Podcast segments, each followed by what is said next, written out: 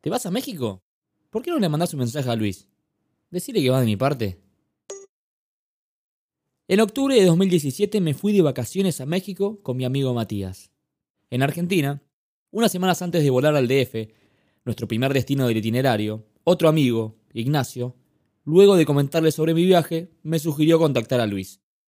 Luis, de tez morena, pelo largo, cejas y bigotes tupidos, más mexicano que los propios mexicanos, de un metro noventa de altura, bastante por encima de la media de sus compatriotas, chef de cuarenta y pico de años de edad, había conocido a mi amigo Ignacio, unos años atrás, en el Aeropuerto Internacional Benito Juárez, en la capital mexicana.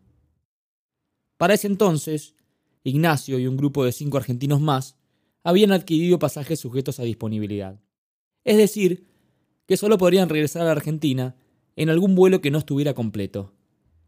Y así pasaron varios días en el aeropuerto varados, hasta que dieron con Luis, que había llevado a su hija a tomar un vuelo curiosamente también a la Argentina. Luis le ofreció al grupo de argentinos hospedarse en su casa en Colonia del Valle, una localidad ubicada a una hora y media del aeropuerto, dependiendo del tedioso tráfico propio de una capital con casi 9 millones de habitantes. Ellos, aún dubitativos y sorprendidos ante tal gesto de generosidad, aceptaron la propuesta del lungo Luis. Lucho vivía junto a su madre anciana y su perra Nala, una labradora negra en un primer piso, y sobre la planta baja del mismo edificio tenía su humilde bar. Restó el negro, que yacía sobre una zona de oficinas, al cual durante los mediodías concurría mucha gente de los alrededores. Algunos, los mismos de siempre. Otros ocasionales oficinistas, el resto viejos y nuevos amigos de Luis. En fin, Luis un trotamundos que había vivido entre tantos otros lugares del planeta, casi diez años en Santa Fe como empleado en un casino, alojó a los cinco argentinos durante una semana, llevándolos todos los días al aeropuerto para ver si conseguían el tan ansiado vuelo que finalmente realizaron una semana más tarde.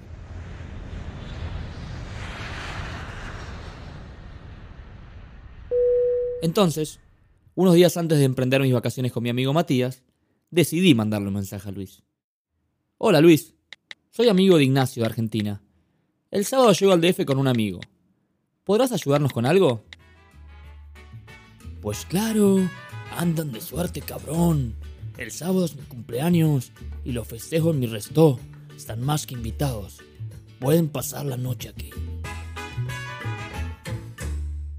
Me llamó mucho la atención que alguien que no me conociera fuera así de generoso conmigo sobre todo en una cultura tan violenta y traicionera como la latinoamericana.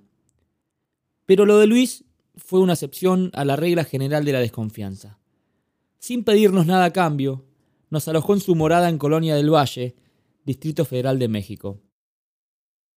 Aterrizamos un sábado al mediodía y nos tomamos un Uber que nos dejó enfrente al portón negro, abierto de par en par, del resto del negro, que era más largo hacia el fondo que ancho a sus costados. Una vereda amiguera, como para compartir un cigarro, pero agrietada, lastimada.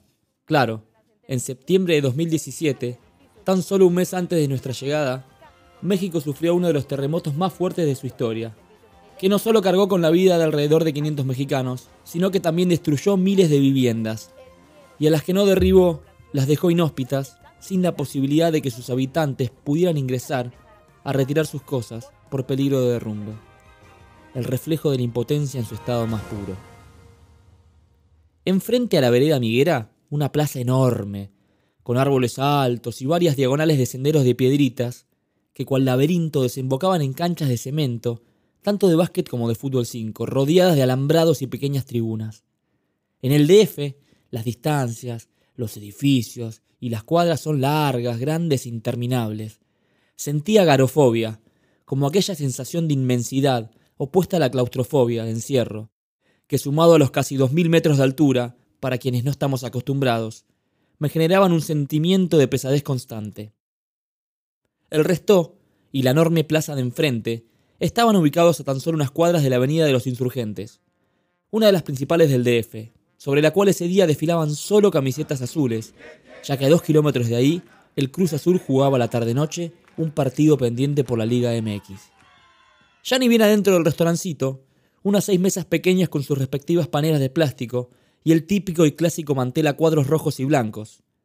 Una televisión humilde que reemplazó a una de mejor calidad, que la misma policía corrupta le robó a Luis en el mismo acto que se llevaron también su máquina para hacer fideos, por no querer pagar el bono, ese que ninguna ley obliga a abonar, pero sí la costumbre, y cuya consecuencia, ante el incumplimiento de esta obligación no escrita, es la comisión de un delito por parte de quienes en realidad deberían cuidarnos, la policía.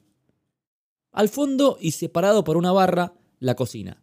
Y a la derecha de la cocina, una puerta que llevaba las escaleras hacia los departamentos, atravesando primero el garage, con una cochera techada y otra al descubierto, donde en un chulengo a brasas, de carbón, se estaba cocinando un típico asado argentino, con chorizo, morcilla y un vacío que minutos más tarde se nos deshacería a pedacitos en nuestras bocas. Por si no recuerdan, Luis era chef. Unas escaleras en L te llevaban a la puerta de la casa de Luis.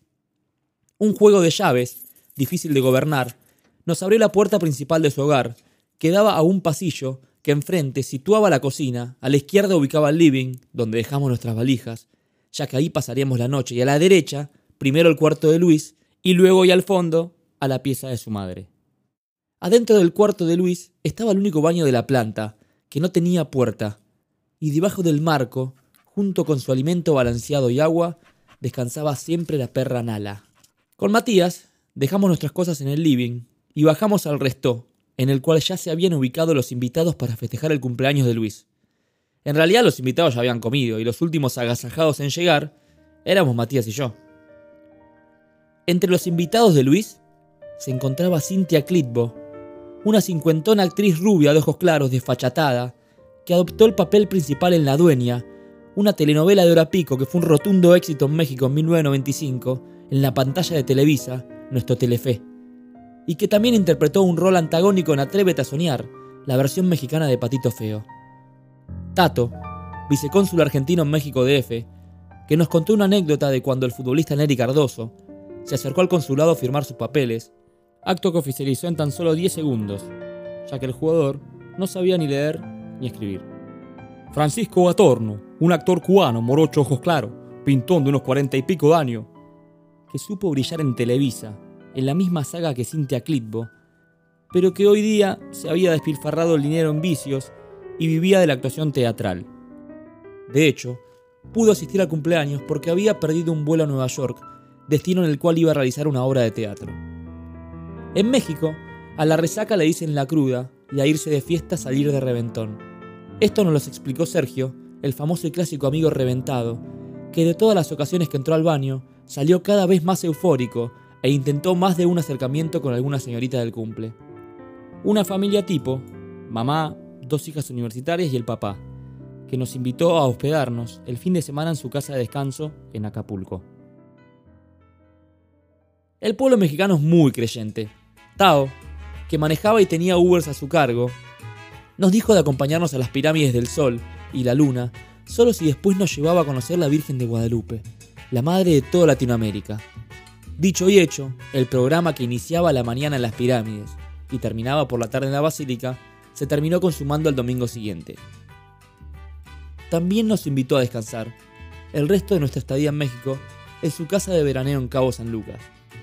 Todo, todos estos actos de generosidad, porque éramos amigos de Luis a quien acabamos de conocer hace tan solo unas horas. Y así fue que entre anécdotas, recién llegados al DF, cigarrillos, yote mezcal, asado, famosos actores mexicanos, el vicecónsul, la familia tipo, Sergio, Tao, Luis, Matías y yo, juntos festejamos el cumple de Luis.